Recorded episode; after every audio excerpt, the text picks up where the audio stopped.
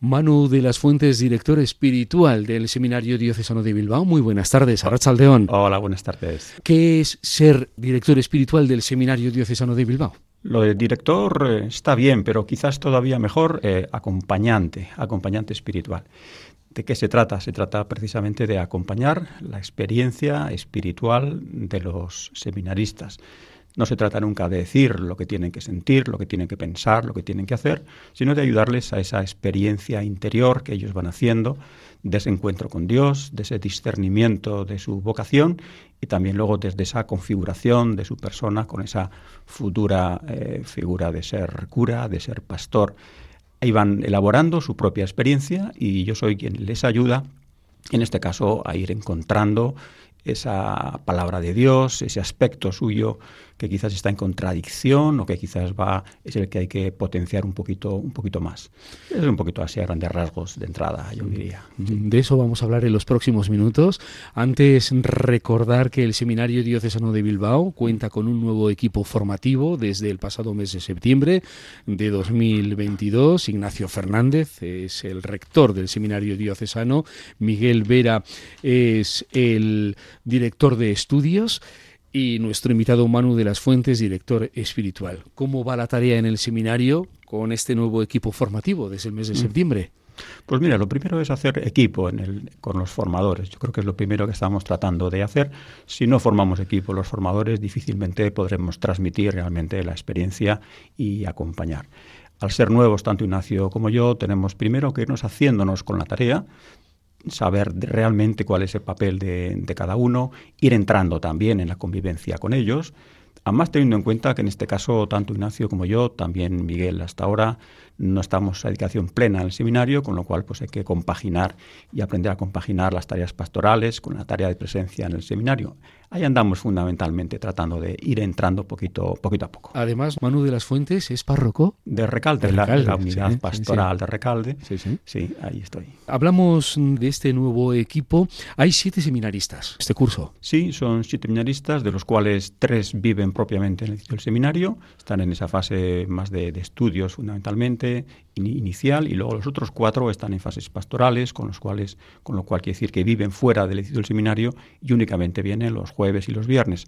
Así que es una convivencia plural, tanto en número unos días como, como otros. Hablabas antes de la convivencia mm. en el seminario. Es una convivencia grata, es una convivencia, yo diría que natural. Mm. Eh, ciertamente yo estoy poquito, he de reconocer que estoy poquito en esa convivencia, puesto que únicamente estoy un par de días a comer, un par de días, un día a cenar y unas tardes que estoy con ellos. Pero yo lo que intuyo es que es una convivencia agradable. Eh, es muy importante porque el ambiente comunitario es el que realmente hace también la, formación. Si no hubiera un espacio comunitario cercano y un poquito donde haya confianza, difícilmente ir adelante ese proyecto educativo. Es una de las tareas también que tenemos que hacer, conseguir que sea un clima realmente adecuado para esa formación. Una formación que comienza en el seminario desde el momento en que un seminarista se incorpora. Hay distintas fases que ha señalado. Sí, en este momento eh, no hay ninguna residencia propiamente inicial a la, entrada. Y lo que está funcionando en este momento es una etapa inicial eh, donde hay que discernir realmente la vocación, eh, y luego una segunda etapa donde la persona, una vez discernida, tiene que ir configurando su persona con, con, esa, con ese papel, con ese, con ese rol, con esa, con esa característica del, del pastor. ¿no? Esta tarea segunda, esta fase segunda de configuración con Jesucristo Pastor se realiza tanto en la última fase de la vivencia en el propio del seminario, como luego fundamentalmente también en la fase pastoral, donde hay un poquito ya una, una etapa final de síntesis de todo lo, lo, vivido y contrastado desde la experiencia pastoral, que es realmente la que nos marca como, como pastores misioneros, que de eso de eso se trata y hacia ahí vamos, siempre en camino, nunca llegando del todo. Hay un proceso de formación que son los estudios antes de pasar a otras fases que son más de tarea pastoral, de hacer eh, tarea pastoral allí donde uno es enviado. Sí, eso es. La primera fase diríamos que tiene mucho más de, trabajo interno, de trabajo personal, de trabajo comunitario, de trabajo de estudios, con una presencia pastoral pequeña, aunque tenga que ser significativa. En la segunda fase, la etapa de estudios está prácticamente terminada, con lo cual eso cubre eh, menos espacio y menos intensidad y la tarea pastoral es la que es realmente la que forma al, al, seminarista siempre en ese contraste con los curas que están allí, con los laicos que están en las parroquias y también, por supuesto, con, con el propio editor espiritual y con el formador del, del, seminario. Decíamos antes que hay siete seminaristas en este mm. curso pastoral. Mm. Es un número pequeño mm. en nuestra diócesis y uno de los retos, las vocaciones. Sí, es una asignatura pendiente eh, muchos años llevamos con un número pequeñito. Mm. Es una característica no solo nuestra de Vizcaya, sino de toda Europa, parece a mí. Eh, tenemos que hacernos también a números, a números pequeños, no sin buscar nuevas vocaciones. Creo que una pastoral vocacional donde se perciba que la fe cristiana es una vocación, eh, que puede ser a la vida laical, religiosa o sacerdotal, es importante ahí mantener esa, esa intuición de una pastoral vocacional. A partir de ahí pueden surgir realmente algunas personas que también entiendan que Dios les llama a esto de ser, de ser cura. Pero de todos modos, yo creo que no tenemos que obsesionarnos con el número y deberíamos también de centrarnos más en una calidad de, de, la formación. Y ahí entraría también nuestra, nuestra tarea y nuestro quehacer, buscar una calidad realmente significativa. ¿Qué hay que hacer para llegar a esa calidad de la mm. formación, Manu?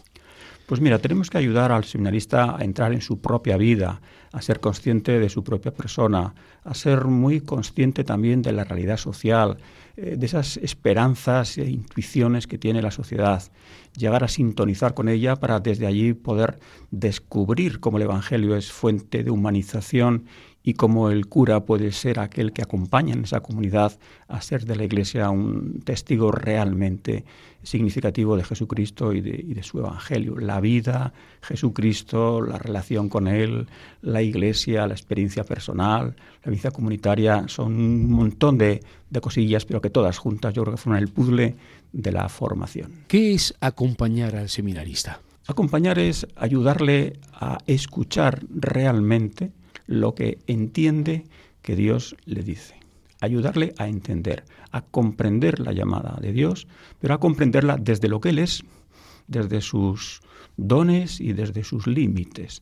Entender qué es lo que le está pasando, entender cómo Dios le está moviendo por dentro, entendiendo cómo la vida es una ocasión para responder a la llamada de Dios, entender cómo Dios nos va configurando a través de una vida pero plenamente asumida. Ese es un trabajo interno que lo hace el seminarista y que el director o el acompañante tiene que ayudarle a entender y a desarrollar. Hace poco habéis estado desde el seminario de Bilbao, en Madrid, en un mm. curso que lleva por título Formarse para formar. ¿Empezar en el seminario? Sí, eh, es un, ha sido interesante ese, encuentro en, en Madrid.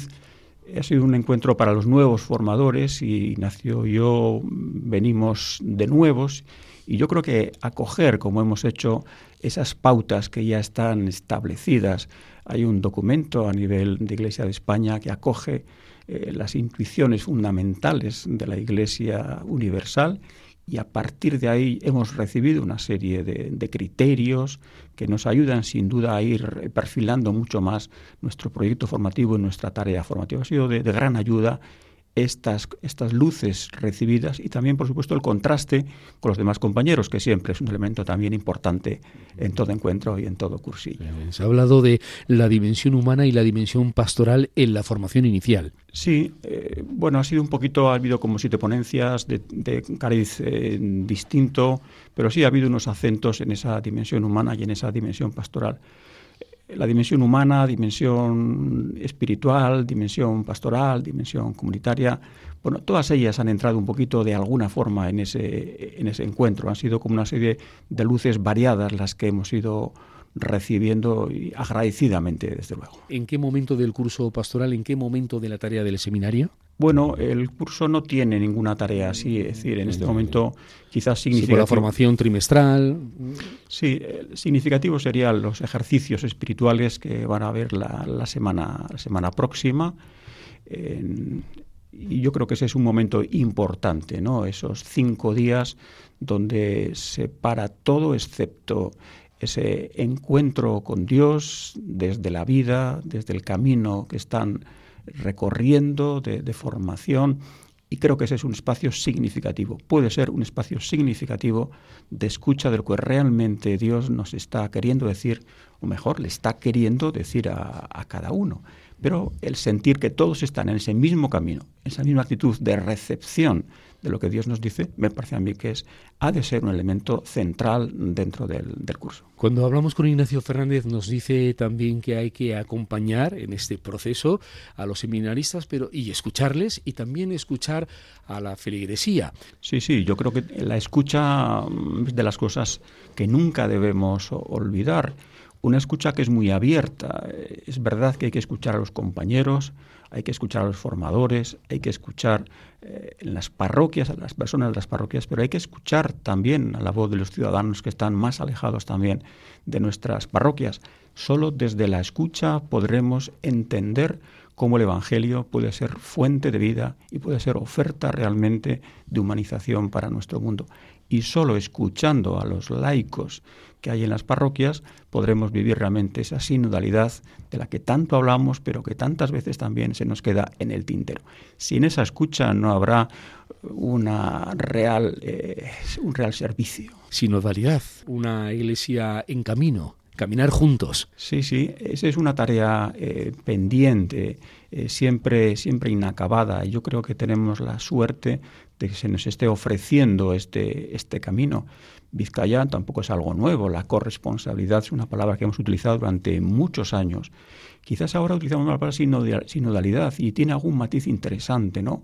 Caminar juntos, caminar juntos ir visualizando ese caminar juntos en distintos compromisos, con distintas sensibilidades, eh, con diversas formas de, concretar el compromiso cristiano, eh, diferentes acentos en la sensibilidad. Yo creo que es importante ir haciendo esa, ese milla colore que tenemos tan presente, pero que luego hay que hacerlo real día a día, día a día. Una realidad en valores, de colores y poliédrica, que además es muy cambiante también. Mira, es una realidad que ya desde el seminario eh, ha de estar presente. Yo creo que un equipo formativo plural, eh, un seminario plural, ha de ser un buen regalo para una diócesis que quiere ser también plural una pluralidad centrada por el Evangelio, una, una pluralidad centrada en la, en la persona de Jesucristo y una pluralidad centrada en un servicio a la sociedad. ¿Nos deja alguna llamada? La llamada a cuidar nuestra propia vocación. Yo creo que eso es lo que todos podemos hacer.